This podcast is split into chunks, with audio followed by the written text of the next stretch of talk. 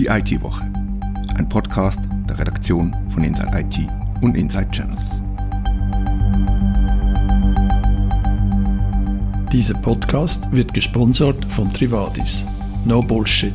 IT. www.trivadis.com Willkommen zu die IT-Woche vom 26. März 2021. Heute geht es um die Jagd nach Sicherheitslücken in der IT der Schweizer Armee und um die Jagd von Oracle nach Usern aus der Businesswelt.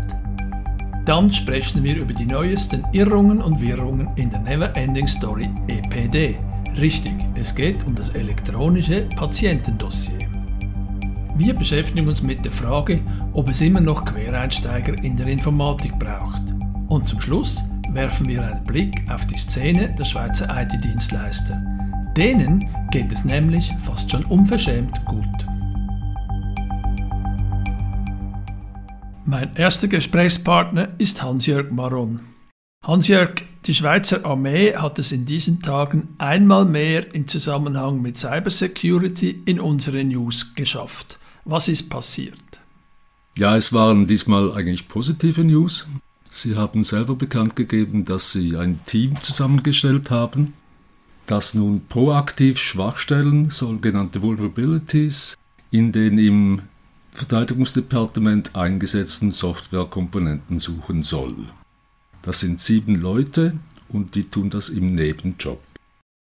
Sieben Leute, sind das viele Leute, um solche Schwachstellen zu suchen oder sind das eher wenige? Das finde ich schwer zu beurteilen. Und ich glaube, es kommt auch darauf an, welche Komponenten Sie sich da vornehmen. Ich finde die Initiative übrigens löblich, weil das VBS, das ist natürlich sehr sensitiv und sehr wichtig für die Schweiz, dass die IT-Systeme dieses Departements geschützt sind. Es ist nicht ganz selbstverständlich, dass ein Endkunde, wie es das VBS eigentlich ist, selbst anfängt, seine Software einem Security-Check zu unterziehen.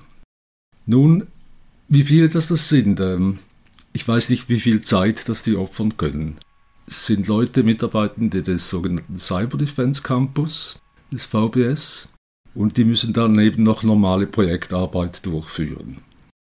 Jetzt, wie viel das, ist, kommt wahrscheinlich darauf an, was sie sich vornehmen.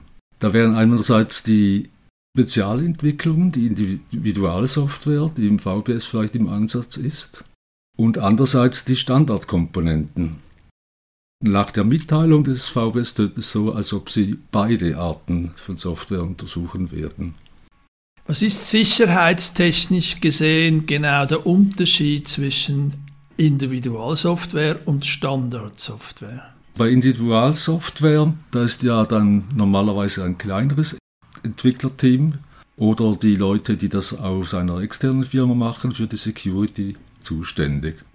Man weiß, äh, Entwickler nicht gerne zu viel Zeit für Security und das macht es großes Sinn, wenn das Externe oder die Kunden eben nochmal abchecken mit einem unabhängigen Blick. Und dann sind auch sieben Leute doch recht viel, glaube ich. Aber bei Standardkomponenten, ich meine, dort sind schon Hunderte oder Tausende von Leuten bei Microsoft, bei SAP damit beschäftigt, ihre eigenen Produkte abzuklopfen. Dazu kommen nochmal zehnmal so viele externe Whitehead-Hacker, die auch nach Schwachstellen suchen in diesen Produkten. Und wahrscheinlich nochmal fünfmal so viele Hacker, böswillige Hacker, die das auch tun. Und da sind dann natürlich sieben Leute ein sehr, sehr kleiner Tropfen auf einen sehr, sehr heißen Stein.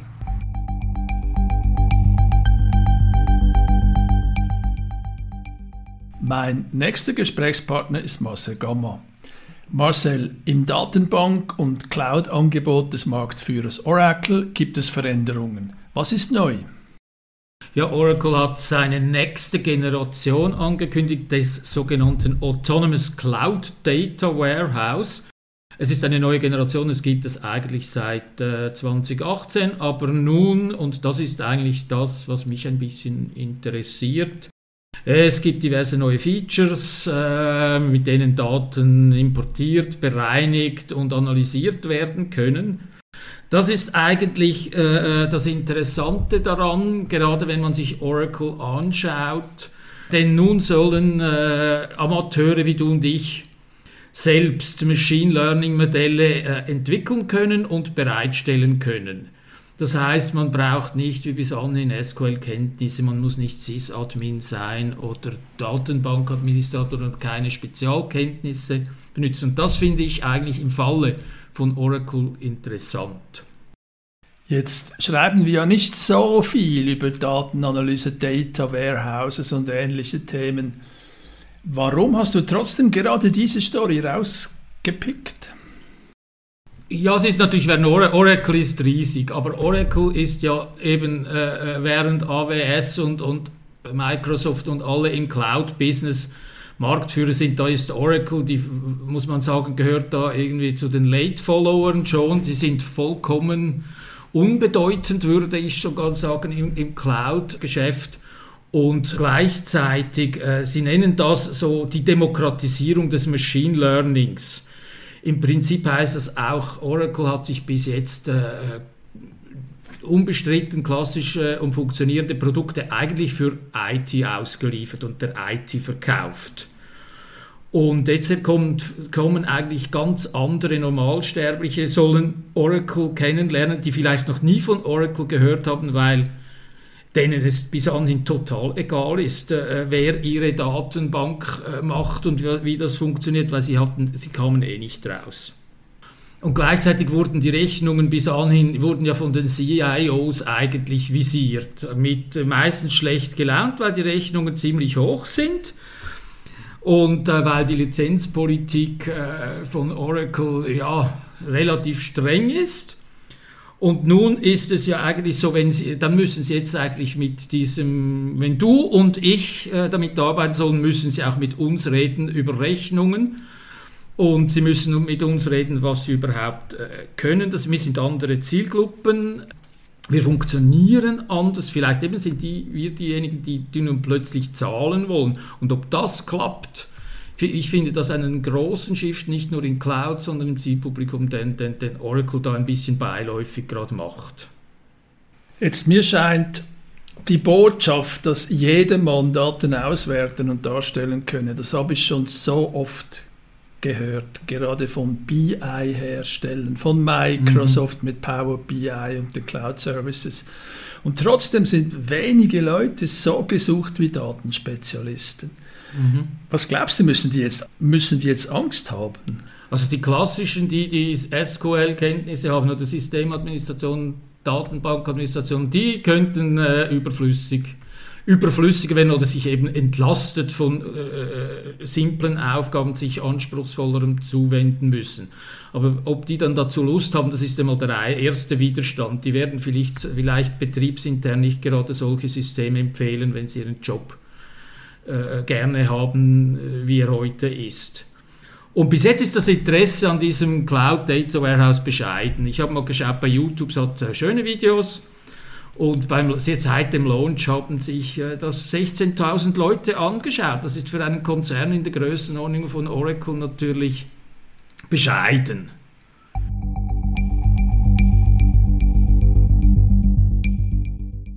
Mein nächster Gesprächspartner ist Tom Schwendener. Tom, du hast dich diese Woche mit einer Art Never-Ending Story in der Schweizer Informatik beschäftigt. Die Saga um das elektronische Patientendossier EPD.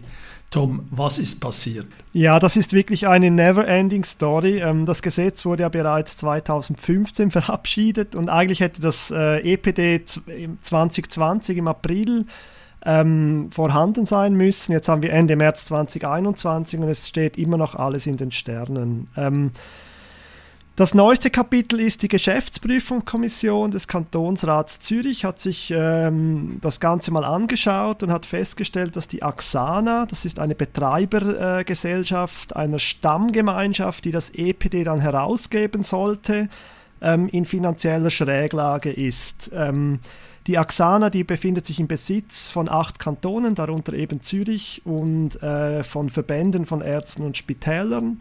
Ähm, die hat jetzt einen neuen Kredit von 1,7 Millionen gesprochen gekriegt, den sie dann zurückzahlen muss. Ähm, die Geschäftsprüfungskommission hat dann festgestellt, dass das sehr intransparent ist, ähm, die Finanzlage, selbst für den Kanton, also für die Gesundheitsdirektion, die das überwachen müsste.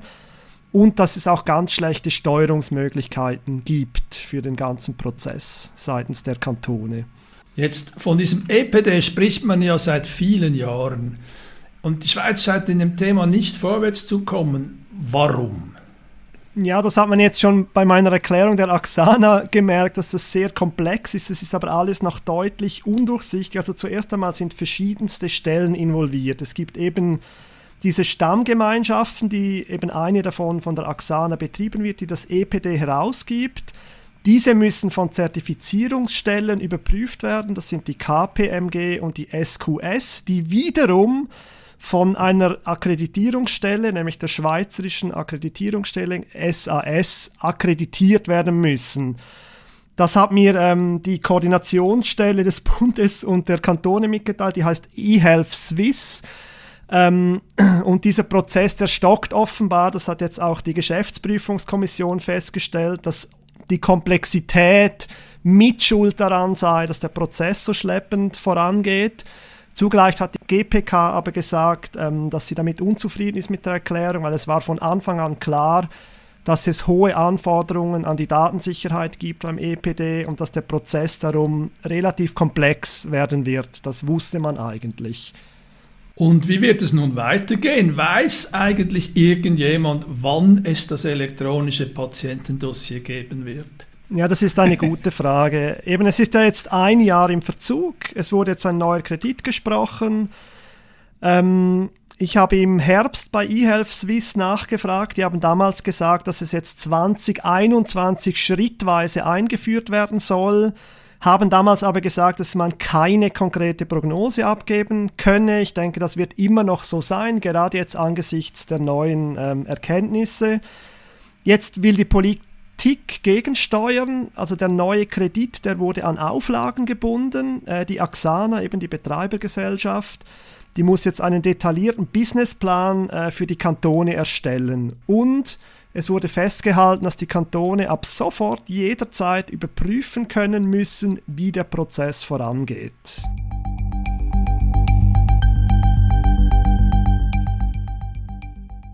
Das Thema Quereinsteiger in der Informatik beschäftigt uns nicht erst seit heute. Philipp Antz hat sich diese Woche mit der Problematik beschäftigt.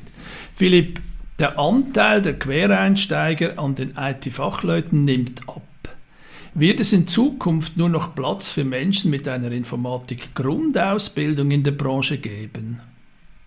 Nein, das wird es nicht und das sollte es auch nicht, ist ein Resultat dieses Artikels mit äh, für den ich mich mit verschiedenen ICT-Verbänden unterhalten habe. Das ist die einheilige Meinung, dass äh, die Quereinsteigenden auch nach wie vor ein Fokus der Branche sein sollten. Allerdings hat sich in den letzten 20, 30 Jahren mit, mit zunehmenden IT-Ausbildungsmöglichkeiten, neuen Studienrichtungen auch die Anforderung an Quereinsteiger verändert. Beim Verband ICT Berufsbildung glaubt man, es braucht auch in Zukunft Quereinsteiger, weil der Bedarf an IT-Fachleuten so groß ist. Was macht man in der Schweiz konkret, um den Fachleuten den Umstieg in die IT-Branche zu erleichtern? Hier muss man ein bisschen unterscheiden zwischen einer jüngeren Generation und einer älteren Generation. Für jüngere Leute ist es heute sicher einfacher, einen IT-Zugang zu finden, weil sie schon an der Schule und im Alltag viel früher als vielleicht noch ältere Generationen mit IT in Kontakt kommen.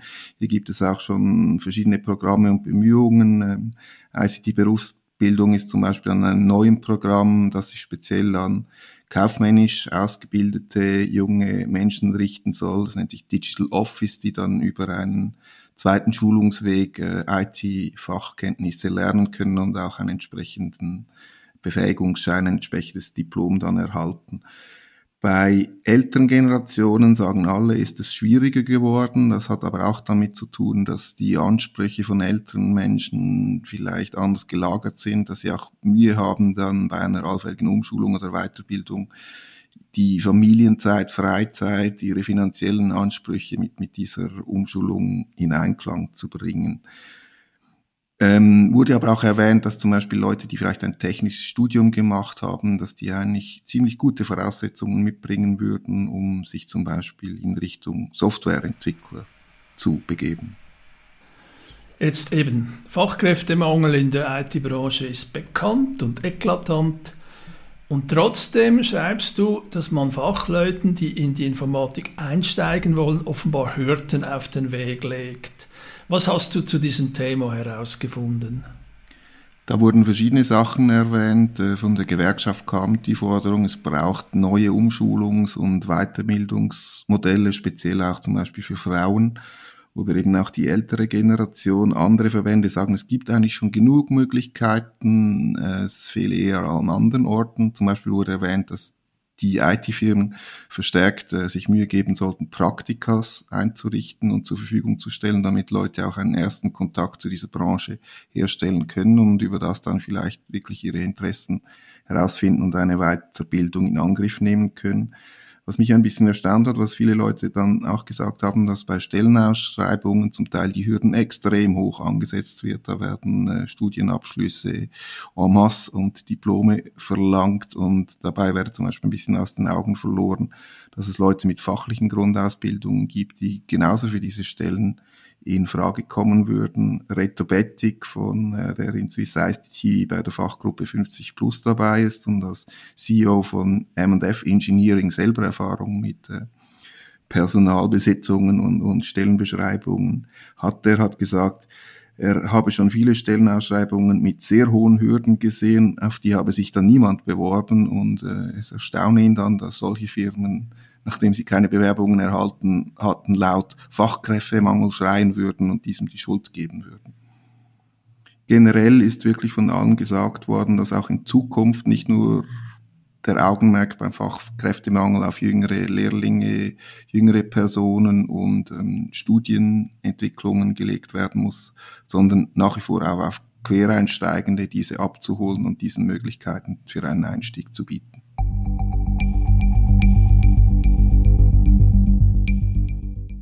Meine, meine nächste Gesprächspartnerin ist Katharina Jochum. Katharina, du hast dich in den letzten Tagen mit dem paneuropäischen IT-Dienstleister Bechtle beschäftigt. Was ist passiert? Mit Bechtle hat ein weiterer IT-Dienstleister ausgezeichnete Zahlen für das Jahr 2020 vorgelegt. Der Umsatz liegt bei gut 8,2 Milliarden Euro. Das ist ein Plus von über 8 Prozent im Vergleich zum Vorjahr. Dies zeigt wieder einmal, die IT-Dienstleister profitieren von der Corona-Krise. Firmenchef Thomas Ohlemotz erklärte dies an einer Pressekonferenz. Etwa im E-Commerce-Bereich herrscht eine sehr große Nachfrage. Davon hat das Unternehmen auch mit der Eigenmarke profitiert. Damit verkauft er Bechtle Peripheriegeräte wie Tastaturen und so weiter. Gab es auch News zum Geschäft von Bechtle in der Schweiz? Bechtle ist ja in der Schweiz ein sehr starker Player. Viele Zahlen zur Schweiz liefert Bechtle leider nicht, wie häufig die internationalen Konzerne. Das Unternehmen erklärte aber, dass das Systemhausgeschäft in der Schweiz und in Österreich um etwa 23 Prozent zugelegt hat, also ausgezeichnetes Wachstum. Der Geschäftsgang hierzulande sei überaus erfreulich gewesen, wie Olemotz das sagte, und es würde sich überproportional entwickeln. Jetzt war ja Bechtle nicht der einzige der großen IT-Dienstleister in den Schlagzeilen bei uns. Auch andere Schweizer Dienstleister kamen in den News vor. Was gibt es da zu berichten? Neben Bechtle hat auch die Zülke-Gruppe ihre Geschäftszahlen 2020 vorgelegt. Auch hier ein gutes Ergebnis mit einem Umsatzplus von 9 Prozent.